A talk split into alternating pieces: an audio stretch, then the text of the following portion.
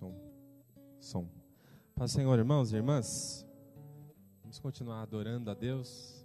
Quero convidá-lo, convidá-la para abrir a sua Bíblia em João capítulo 13. Por favor. Obrigado, Silvia. Vamos continuar celebrando ao nosso Deus, agora voltando os nossos olhos e o, o nosso coração para o texto bíblico, João capítulo 13. Quero ler aqui cinco versículos, do primeiro ao quinto. João capítulo 13, do versículo 1 até o quinto. Você encontrou? Amém? Diz assim então o texto da palavra de Deus. Antes da festa da Páscoa, sabendo Jesus que havia chegado sua hora de passar deste mundo para o Pai, e tendo amado os seus que estavam no mundo, amou-os até o fim. Enquanto jantavam, o diabo já havia posto no coração de Judas, filho de Simão Iscariotes, que traísse Jesus, sabendo que o Pai lhe entregara tudo nas suas mãos e que viera de Deus e para Deus estava voltando, Jesus levantou-se da mesa, tirou o manto e, pegando uma toalha, colocou-a em volta da cintura. Em seguida, colocou água em uma bacia e começou a lavar os pés dos discípulos e a enxugá-los com a toalha que trazia em volta da cintura. Até aqui. Vamos pedir a Deus em oração para que Ele fale ao nosso coração. Nosso Pai, no nome de Jesus, continuamos falando com o Senhor, não somente com palavras que te exaltam, com palavras que honrem e glorifiquem o Seu nome, através das canções aqui, mas agora numa conversa, em oração contigo, para que o Senhor, que é rico em misericórdia e em graça, fale conosco pela tua palavra e somente por ela, que é viva e que é eficaz. Abra o nosso coração para ouvi-la e para acolhê-la nessa manhã. É a nossa oração, é a nossa súplica a Ti nesse momento, no nome de Jesus. Amém e amém. Amém. Pode tomar o seu assento, por gentileza, deixar a sua Bíblia aberta. Nós estamos nesta série de mensagens ah, falando sobre a Páscoa, a festa da redenção. Aproveitando que a sociedade começa a pensar, começa a falar, começa a, de alguma forma, dar sinais de que ah, o feriado está chegando, de que a Páscoa está chegando também como feriado nacional. E a gente aproveita então para pensar no que a Escritura Sagrada fala sobre esse tema. E hoje eu quero então é, pensar com vocês nesse texto aqui, que é João capítulo 13. Mais um dos textos do Novo Testamento que fala sobre a Páscoa. E esse texto é bem ah, interessante nesse sentido para nós, que queremos entender um pouco mais sobre a Páscoa bíblica, porque o Evangelho de João é o evangelho que mais menciona, inclusive, dos evangelhos, a festa chamada Páscoa. Né? Nos outros evangelhos, chamados sinóticos, né, Marcos, Mateus e Lucas, eles descrevem Jesus indo para Jerusalém para a festa da Páscoa apenas já no fim do seu ministério. João não, João especifica que Jesus foi para Jerusalém para a festa da Páscoa em outras ocasiões. Né? Então depois vale a pena, quando você tiver um tempinho, ler essas ocasiões em que Jesus foi para a festa da Páscoa em Jerusalém, de acordo com o Evangelho de João. Dois momentos em especial são descritos no Evangelho de João em que Jesus vai para a Páscoa. Capítulo 2 do Evangelho de João, depois você pode ler. Jesus vai para a Páscoa em Jerusalém e ele diz que ele é o templo, né, na verdade, ali. E aí depois, João capítulo 6, ele vai de novo em outra festa da Páscoa e naquela ocasião, em vez de dizer que ele é o templo, ele diz que ele é o pão. Oh, os vossos pais comeram o pão no deserto, né? mas eu sou o pão vivo que desceu dos céus. Ele começa a ensinar. Então, no Evangelho de João, Jesus vai três vezes à Páscoa. E aí vale a pena você ler depois o capítulo 2 e o capítulo 6 para ver as outras vezes. Mas aqui no capítulo 13, nós estamos vendo a terceira e última vez que Jesus vai até a Páscoa. lá em Jerusalém, porque a Páscoa tinha que ser comemorada em Jerusalém. É, o cordeiro tinha que ser morto no templo de Jerusalém. Então Jesus vai até a Jerusalém para celebrar a Páscoa. E essa vai ser a sua última Páscoa. Por que a sua última Páscoa? Porque em algumas horas aqui, depois dessa Páscoa, depois da ceia pascal, ele vai ser preso, ele vai ser condenado, ele vai ser morto. Então essa é a última Páscoa. E é o último encontro de Páscoa que Jesus tem com os seus discípulos. E o que, que nós aprendemos nesse último encontro de Páscoa? O que, que nós aprendemos aqui desse encontro de Jesus com os seus discípulos para celebrar a Páscoa? A gente vai continuar vendo isso, claro, no decorrer do mês, mas de modo especial aqui em João 13, o que a gente pode aprender? Eu queria caminhar com vocês aqui no sentido de que ah, o que a gente percebe nesse encontro da Páscoa de Jesus com seus discípulos é que esse encontro ele provoca, ele suscita três tipos de olhares. Três tipos de olhares.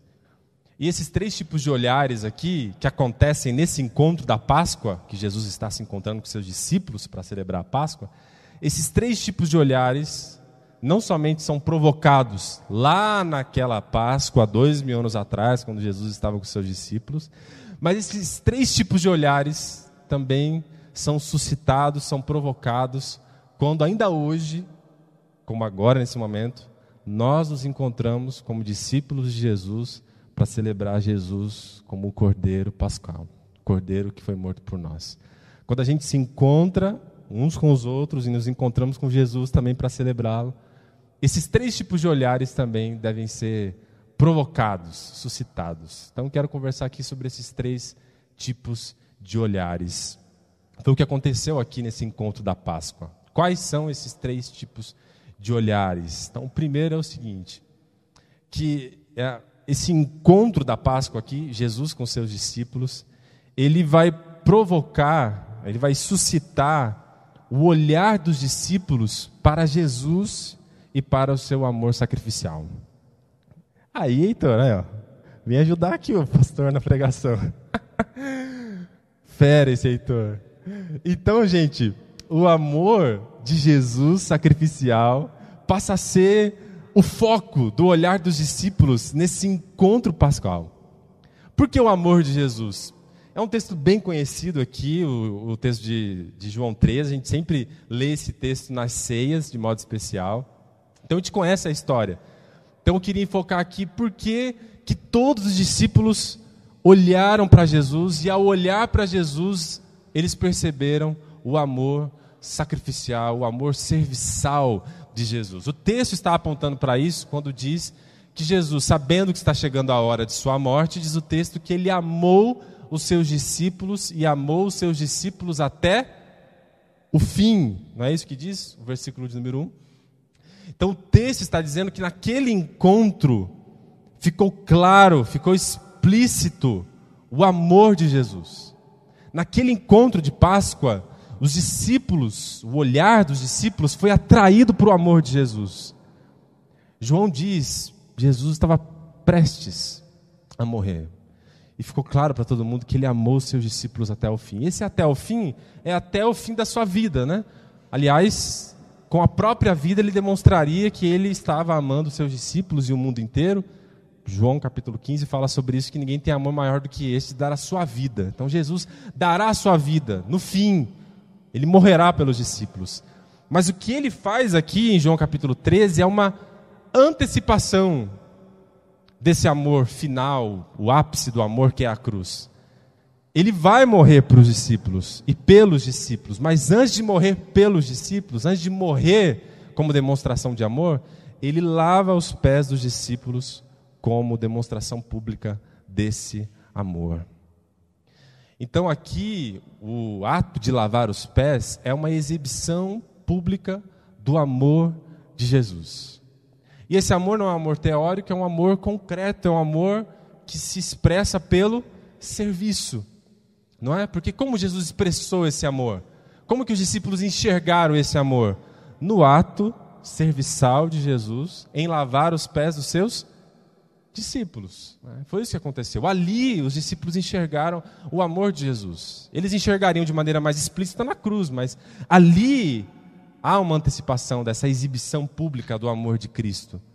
Porque o texto faz esse movimento. Jesus amou seus discípulos e então se levantou, tirou as suas vestes de cima, pegou a toalha gasta usada pelos servos, pegou a bacia reservada para o escravo e então começou a lavar os pés dos seus discípulos. Né?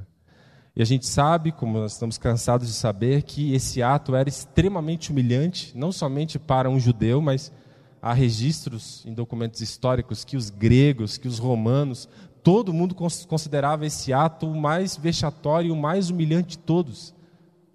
Ah, ninguém faria isso em sã consciência. De repente, Jesus começa a lavar os pés dos seus discípulos. Você precisa se lembrar que a mesa no Oriente não é como a nossa alta, em que a gente se senta em cadeiras, mas é uma mesa extremamente baixa, onde as pessoas se sentam no chão. Então, as pessoas ficam reclinadas sobre um braço e com os pés para trás. Então aqui na igreja a gente está no lucro, né? Porque quando a gente lava os pés dos irmãos, a pessoa está numa cadeira, está numa posição um pouco mais alta, né? Você consegue pegar o pé da pessoa.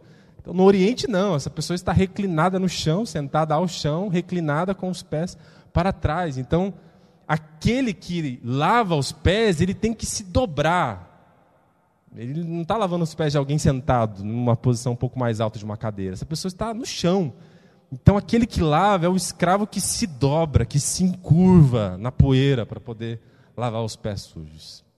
E Jesus começa a fazer isto. E diz o texto que essa exibição, essa expressão pública do amor de Jesus. E claro, como toda exibição de amor de Cristo, era uma exibição escandalosa. Ainda mais se você eh, percebe o movimento do texto, porque é, João capítulo 12 Veja aí, rapidinho. João capítulo 12, versículo 12 e 15. Olha o que acontece um pouco antes dessa festa. João 12, 12 a 15 diz: No dia seguinte, Jesus está entrando em Jerusalém. As grandes multidões que tinham ido à festa, ouvindo dizer que Jesus estava chegando a Jerusalém para a festa da Páscoa, pegaram ramos de palmeiras e saíram ao seu encontro, clamando: Hosana, bendito o que vem em nome do Senhor, bendito o Rei de Israel. E Jesus, conseguindo o jumentinho, montou, conforme está escrito: Não temas, ó filha de Sião, teu rei vem montado sobre a cria de um jumento. Como Jesus entrou em Jerusalém? Aclamado como rei, aclamado como rei, aclamado como o Messias, bendito que vem em nome do Senhor, o escolhido do Senhor. Ele está vindo para a Páscoa. E o que era a Páscoa mesmo? Você se lembra o que era a Páscoa? A celebração do povo de Israel por ocasião da sua libertação da escravidão do Egito. Então, todos os anos em que se celebrava a Páscoa, os judeus da época de Jesus não somente celebravam um evento que ocorreu no passado, se lembrando da época em que Israel era oprimido pelo Egito, mas todos os anos os judeus da época de Jesus, quando celebravam a Páscoa, eles estavam pensando: não somente que Deus no passado libertou Israel do Egito, mas de que agora, no presente, Israel precisava também ser libertado, não mais do Egito, mas de Roma. Israel era oprimido por Roma. Israel estava debaixo de outro império opressor. E todos os anos, os judeus que subiam para Jerusalém, para Páscoa, eles estavam pensando: onde está o novo Moisés que vai nos libertar? Deus nos libertou no passado do Egito. Quem vai nos libertar de Roma agora? Onde está esse novo Moisés? Onde está o Messias? Onde está o escolhido de Deus que virá nos libertar da opressão do Império Romano? E diz o texto que os judeus identificaram. Aí está Jesus chegando em Jerusalém. Ele é o Messias. Ele é o novo Moisés. Ele é o rei que vai nos libertar. E os discípulos também pensavam isso, não é verdade? E de repente, o que esse Messias, o que esse rei, o que esse novo Moisés faz? O ato mais humilhante que alguém poderia fazer. Né? Lava os pés sujos dos seus discípulos. Os discípulos ainda não entendiam aqui que Jesus, na verdade, não era o novo Moisés. Jesus não veio para ser Moisés. Jesus veio para ser o cordeiro da Páscoa. Ele veio para morrer na Páscoa. Ele não era o Moisés, ele era o cordeiro. Ele não veio para vencer com espada, ele veio para vencer com seu amor. Ele é o Messias do amor. Ele vem e ama os seus discípulos com esse ato humilhante, com essa exibição pública de amor serviçal, e os discípulos simplesmente não entendem nada.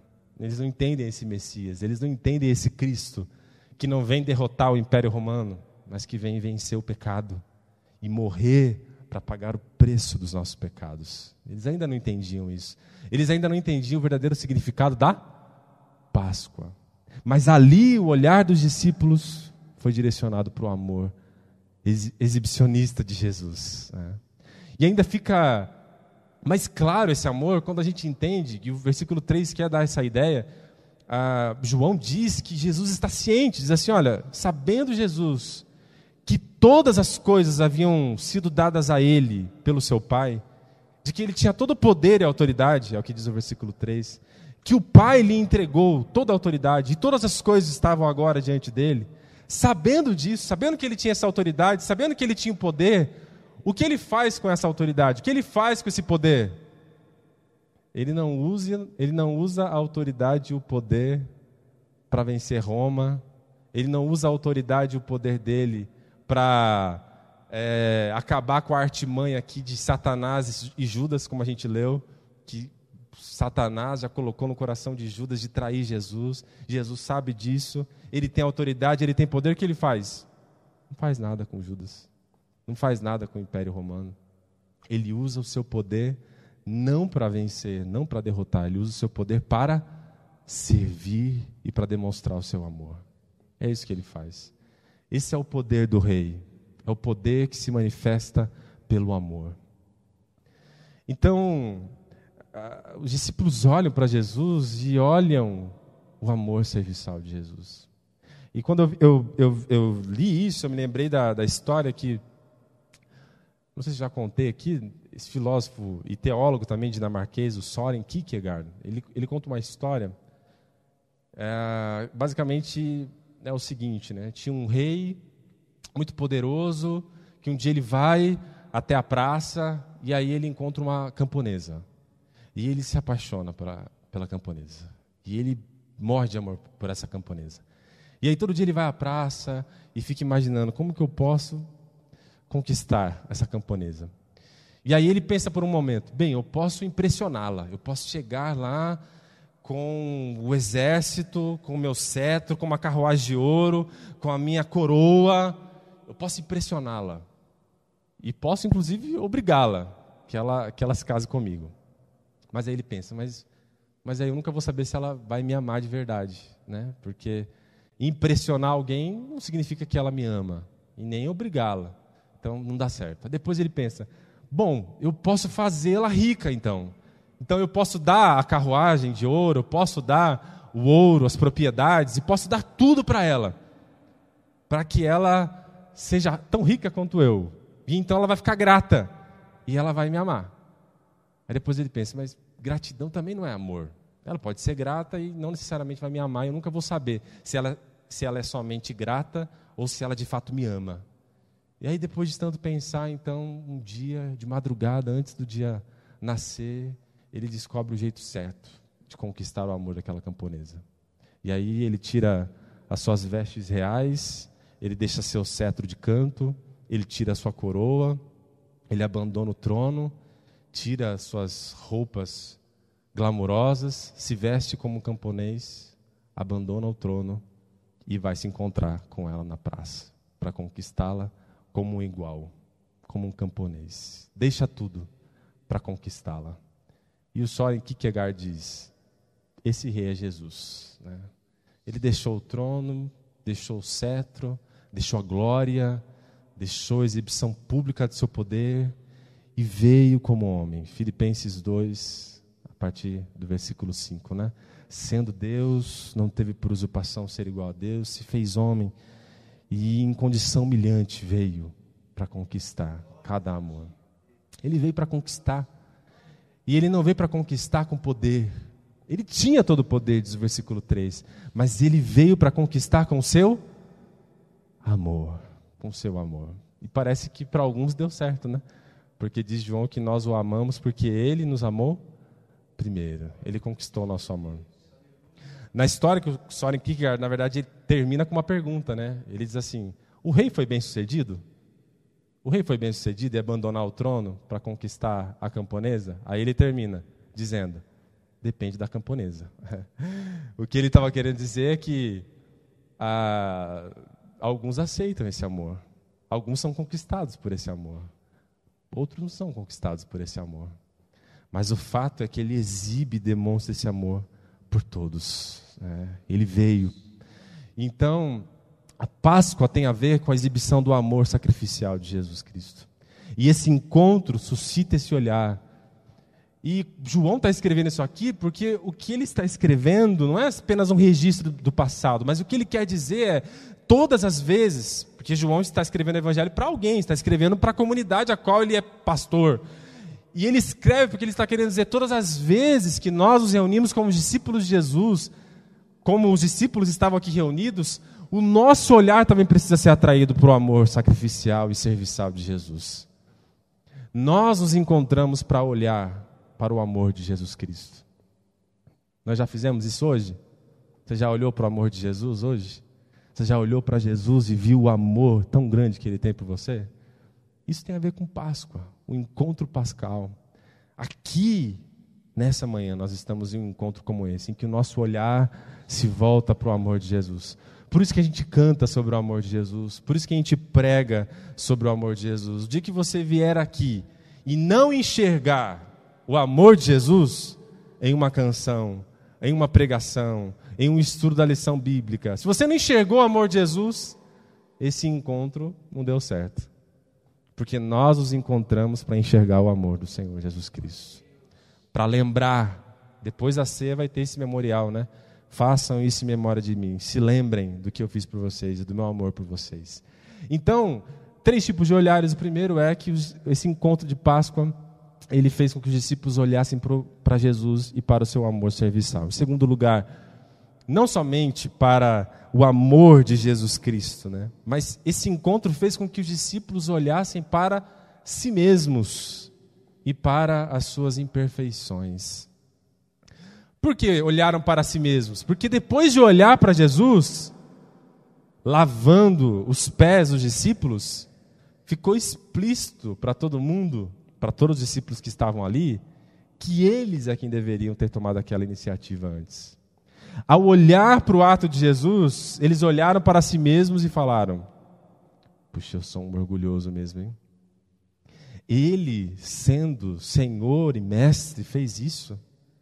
E eu não fui capaz de pegar a toalha que ficou aqui o tempo todo do meu lado. E eu não fui capaz de pegar a bacia que estava aqui do meu lado. Ao olhar para a humildade de Jesus, os discípulos olharam para o seu próprio orgulho. Ao olhar para o ato de desprendimento de Jesus em servir os discípulos, ficou claro para os discípulos como eles eram egocentrados, como eles eram incapazes de olhar para o outro que estava com o pé sujo do lado deles, comendo a mesa. Então, quando a gente olha para Jesus, naturalmente o que acontece com a gente? A gente olha para nós mesmos. Quem olha para Jesus, olha para si. Quem se encontra com Jesus, se encontra consigo mesmo e enxerga a si mesmo. E quem ainda não se encontrou com Jesus, permanece cego para si. Nunca se viu de fato. Pedrão ainda estava meio assim, meio cego. A gente sabe pela, pelo texto que ele vai objetar, né? Jesus vai lavar os pés dele, a mim não, Senhor. Os meus pés não. Porque reconhecer que Jesus poderia lavar os seus pés, seria reconhecer que, na verdade, Pedro deveria ter começado a, a lavar os pés dos seus discípulos. Ele não queria reconhecer isso. Ele diz: Não, a mim não, Senhor, não me lave os pés. O Senhor não pode fazer essas coisas, ficar descendo do degrau aí, da sua posição. Não, do seu status como mestre, como Senhor. Não se faz isso, não se rebaixa diante de outras pessoas. Não é assim que funciona. Como Jesus estivesse dizendo, Pedro, você Ainda não entendeu, né, Pedro? Você ainda não olhou para si, né? E Pedro demorou para olhar para si. A gente sabe que daqui a pouquinho ele vai olhar para si. Diz o texto que o momento em que ele olha para si é justamente quando ele nega Jesus. E antes disso ele já tinha objetado, lembra? Ele objetou: não me lave os pés. Depois ele disse: eu não vou negá-lo. Daqui a pouco o que acontece com Pedro? Nega Jesus. E diz o texto que quando ele acaba de negar, quem ele vê? Jesus. Ele olha para os olhos de Jesus. E ao olhar para os olhos de Jesus, os olhos de Jesus, como um espelho, mostra quem Pedro é: a covardia, o medo, a insegurança, a falta de fé.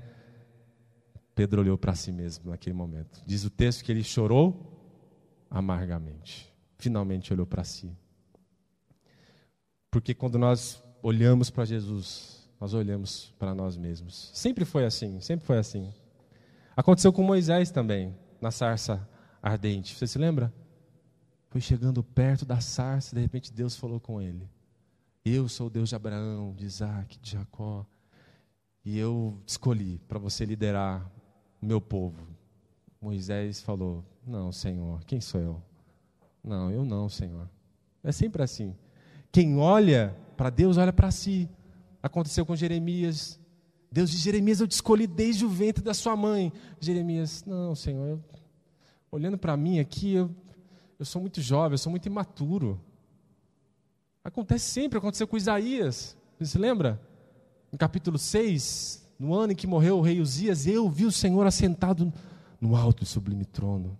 Suas vestes enchiam o secto, os serafins estavam acima dele cantando: Santo, Santo, Santo é o Senhor.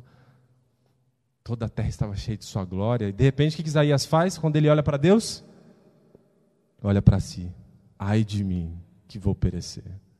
Porque sou um homem de lábios impuros e habito no meio de um povo de impuros lábios. E os meus olhos viram o Senhor dos exércitos. Olhou para Deus, olhou para si, se enxergou. Paulo também olhou para si. Sua carta a Timóteo, já velhinho, hein? Depois de uns anos aí de, de caminhada cristã, ele diz assim: Timóteo, digna é essa palavra, fiel, digna de toda aceitação, que Cristo Jesus veio ao mundo para morrer pelos pecadores, dos quais eu sou o principal. Olhou para Cristo, olhou pelo sacrifício dele, olhou para si e diz: sou um dos principais pecadores. E é sempre assim. Quando a gente olha para Jesus, as nossas máscaras caem. Os discípulos olharam para a humildade de Jesus e enxergaram seu orgulho. Olharam para o ato de serviço, de desprendimento e enxergaram a si mesmos como egocêntricos, como incapazes de servir aquele que estava do seu lado. Então, esse é o segundo tipo de olhar. O encontro da Páscoa nos faz olhar para Jesus, para o seu amor serviçal, mas também nos faz olhar para nós mesmos e para as nossas imperfeições. Por isso que aqui, também, quando nós nos encontramos, o mesmo acontece. E é por isso que todas as vezes que você sai desse lugar, sem enxergar a si mesmo, sem ver as suas falhas, de novo esse encontro não deu certo para você. Você tem que sair daqui enxergando a si mesmo. Você já se viu hoje? Já se viu hoje? O que você encontrou quando você se viu hoje? Quando você olha para Jesus, o que você vê em si mesmo? O que você vê? Entende? É um, um jogo de olhares. E aí, quando a gente olha para nós mesmos e vemos quem somos de fato, aí a gente corre para Jesus de novo, olha para Ele e diz: Senhor, misericórdia, preciso do teu amor, preciso da tua graça. Olhei para mim e vi meu egoísmo, meu egocentrismo, vi meu orgulho, vi sentimentos que não deveriam estar aqui, vi pensamentos que não deveriam estar sendo cultivados. Eu me vi, Senhor corre para Ele, que Ele é cheio de graça e de amor. Né? Então você olha para si e olha, e olha para Ele de novo. Né? Isso acontece quando nós nos encontramos como igreja, como discípulos e quando nós nos encontramos com Jesus para celebrá-lo como Cordeiro Pascal. Então, esse encontro da Páscoa aqui de João 13 fez isso, provocou esses olhares: olhar para Jesus, para o seu amor serviçal, olhar para si mesmo e para suas próprias imperfeições, e o terceiro olhar. Depois de olhar para Jesus, depois de olhar para si mesmo, o que os discípulos fizeram? Olharam para o outro. É isso. Esse encontro provocou o olhar para o outro como alvo do seu serviço. Não foi natural esse olhar. Quem direcionou esse olhar para o outro foi quem? Foi Jesus. Porque um não estava enxergando o outro. Os pés estavam sujos ali, quase um encostando no outro. E o outro aqui fingindo que não estou nem vendo, hein? Esse pezão sujo aí, não estou nem vendo. Os discípulos não, não enxergavam um ao outro, não se viam. Foi Jesus que, ao começar a lavar os pés, meio que fazendo o rosto deles olhar: olha, olha, olha o pé do seu irmão. Olha essa pessoa que está do seu lado. Porque senão a gente não, não enxerga. E às vezes a gente vive todo dia sem olhar para o outro, sem perceber o outro, sem notar que o pé está sujo, né? que ele precisa de algo, que ele precisa ser lavado, que ele precisa ser limpo. Jesus provoca esse olhar, olhe para o outro. Para que olhar para o outro? Jesus diz: Assim como eu fiz, façais vós também. Como eu vos lavei os pés, lave também. E o lavar não no sentido sacramental, cerimonial, como a gente faz na ceia, mas no sentido de servir. Como eu servi, sirvam também, olhem para o outro como alvo do seu serviço. Porque daqui a pouco eu estou voltando para o Pai. Porque o Pedro até de repente poderia dizer: Não, deixa eu lavar os seus pés. E Jesus estaria dizendo assim: Pedro, fica tranquilo, daqui a pouco eu estou voltando para o meu Pai. E meus pés não estarão aqui para você lavar. Mas os pés dos meus discípulos estarão sempre aí. Lave os pés deles. E o que você fizer a eles, você terá feito a mim.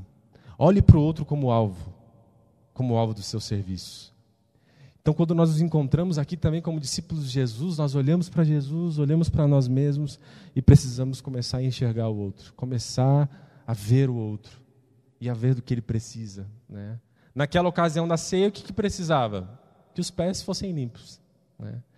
Às vezes as pessoas estão próximas de nós e precisam de uma palavra amiga, precisam ser ouvidas, né? estão angustiadas, querem desabafar. É um tempo que você dedica para ouvir alguém precisa de necessidades básicas mesmo, materiais. E essas pessoas estão aqui precisando, mas estão lá fora também precisando de nós. Os pés continuam sujos. Há ainda pés sujos, há ainda necessidades reais daqueles que nos cercam. E Jesus chega e nos diz que Páscoa tem a ver com isso. Tem a ver com encontrar com Jesus, que é o Cordeiro Pascal, olhar para ele, olhar para si e começar a olhar para aqueles que estão ao nosso redor. Ah, vendo essas cenas lá de, de, de, guerra tão terríveis na, na Ucrânia, é, as pessoas sempre perguntam, claro, em momentos de dor e de sofrimento, onde está Deus? Né? E também fez essa pergunta, né? Imagina que uma pessoa vivendo naquele contexto tão terrível, né? A gente viu essa semana execuções sumárias, né? Cidades devastadas, corpos ao chão. Alguém poderia dizer: onde está Deus aqui? Onde está Deus aqui entre esses corpos, entre esses escombros? Né? Mas de repente, no meio dessas cenas tão devastadoras, você vai encontrando outras cenas que sempre são mostradas também nos jornais, né? Você vê voluntários dando água para quem está com sede, com uma coberta para acolher quem está com frio, um agasalho sopas sendo servidas, pessoas alugando Airbnb para pessoas, inclusive do Brasil, de outros países, alugando Airbnb para que refugiados tenham um lugar para ficar agora. E você começa a ver esses atos de solidariedade, de serviço, de amor. E para quem está lá na Ucrânia, a gente poderia dizer: aí está Deus nesse prato de sopa. Deus está aí nesse que está dando a, a, o prato de sopa. Deus está aí nesse que está com o cobertor. Deus está aí, nesse que está te dando essa água. Deus está aí, nesse que está te abraçando. Deus está aí. Deus se manifesta em nosso serviço pelo próximo. Aí está Deus. Jesus diz em Mateus 25 que no último dia ele dirá para os salvos, é, ele dirá: Vinde benditos meu Pai, possuam por herança o reino que vos está preparado desde a fundação do mundo. Porque eu tive fome, vocês me deram de comer. Eu tive sede, vocês me deram de beber. Eu estive preso e vocês foram me visitar. É, eu estive doente e vocês foram me ver. E vocês dirão: Senhor, onde te vimos com fome, doente, enfermo, sem roupa, com sede ou com fome e nós podemos fazer alguma coisa? Jesus dirá: Todas as vezes que vocês fizeram a um desses pequeninos, a mim vocês fizeram. Então, encontrar-se com Jesus e dizer que cremos nesse Jesus que é o Cordeiro que veio para ser imolado na Páscoa e tirar o pecado do mundo, significa dizer que nós sempre teremos que nos encontrar uns com os outros e nos encontrarmos com Ele para olhar para o amor dele, mas depois olhar para nós mesmos e então dirigir o nosso olhar para o próximo. E a pergunta que a palavra faz para a gente hoje é: se a gente tem direcionado esse olhar para aqueles que estão ao nosso redor, né? do que as pessoas estão precisando. De repente os pés não estão sujos, mas há outras necessidades, né? E, e Cristo nos colocou aqui para isso, para olhar para o outro como alvo do nosso serviço. Então esse encontro da Páscoa provocou esses três tipos de olhares. E eu acredito que ainda hoje, quando nós nos encontramos, esses três tipos de olhares precisam ser suscitados. Quando nós nos encontramos, também Jesus está provocando esses três tipos de olhares aqui nessa manhã. Amém? Podemos orar então? Quero te convidar a ficar em pé. Tudo começa não com um olhar pelo próximo. Tudo começa não com um olhar para si mesmo. Tudo começa com um olhar para Jesus. Esse é o primeiro olhar. Essa é a primeira direção. E quando nós olhamos para Ele, aí sim, nosso olhar naturalmente vai ser dirigido para nós, para aqueles que estão ao nosso redor, mas tudo começa enxergando Ele, vendo Ele, compreendendo Ele, olhando para Ele. E eu queria que nós fizéssemos isso agora. Olhássemos o amor de Jesus, enxergássemos o seu amor, víssemos Ele deixando o trono, o cetro, as roupas de glória, o exército, e saindo na madrugada, deixando as suas vestes reais e vindo se encontrar com cada um de nós para nos conquistar com o seu amor. Você respondeu positivamente a esse amor? Amém? Você ama Cristo porque Ele te amou primeiro? Você já viu esse amor hoje? Já enxergou esse amor hoje? Se ainda não, esse é o momento. Enxergue esse amor de Cristo. Nosso Pai, no nome de Jesus, nós estamos aqui como os discípulos estavam há dois mil anos atrás diante de Jesus. Nós também estamos aqui hoje diante de Jesus. O mesmo Jesus, que não é um novo Moisés, mas que veio para ser o Cordeiro que morreu em nosso lugar. E ele é maior do que Moisés, porque ele é Deus, verdadeiro Deus, que se tornou homem e veio ao mundo para nos salvar. Achou-se em forma humana, e sendo humilde, foi humilde até a morte e morte de cruz. O Verbo se fez carne, o Verbo que estava com Deus, que é Deus, por meio de quem todas as coisas foram feitas e criadas, Senhor soberano do universo, deixou tudo e veio aqui, veio para conquistar o nosso amor, não veio para nos esmagar com o seu poder, não veio para nos impressionar, ele veio para nos amar. E com seu amor conquistou o nosso amor por ti. Faz-nos enxergar o teu amor todos os dias, Senhor. Aqui e hoje, nesse momento, faz-nos enxergar o seu amor tão grande. O amor do cordeiro que, que é imolado, o amor daquele que lava os nossos pés, que nos serve, que se humilha, o amor desse Deus tão grande que veio até nós, que veio para nos conquistar, para nos resgatar, para levar para si. Faz-nos enxergar esse amor e, esse e essa graça, porque de fato a lei veio por Moisés, mas com Jesus veio a graça e a verdade. Essa graça que se manifestou a nós, esse amor que se manifestou a nós, se manifestou de modo pleno na cruz onde o Senhor morreu por nós. Ninguém tem amor maior do que esse, diz a tua palavra. Faz-nos olhar o teu amor hoje e a cantar esse amor e a celebrar esse amor e a nos sentirmos amados hoje. Tem tanta gente que não se sente amada por ti. Que seus corações sejam invadidos por esse amor tão grandioso. Seus corações sejam inundados por essa graça perdoadora, por esse amor que invade o nosso ser.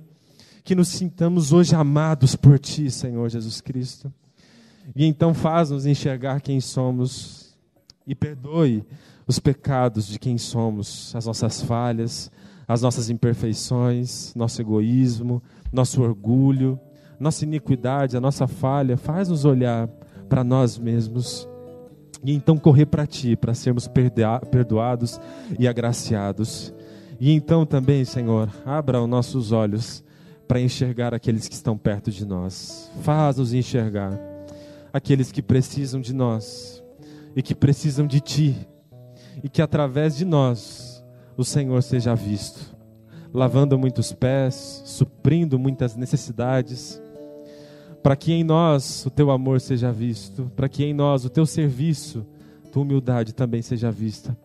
Faz-nos olhar para aqueles que estão perto de nós, aqui na igreja, na nossa família, mas também olhar para aqueles que estão no nosso trabalho, nos nossos ambientes diários. Ajuda a gente. É a nossa súplica a Ti, Pai, no nome de Jesus. Amém, Senhor.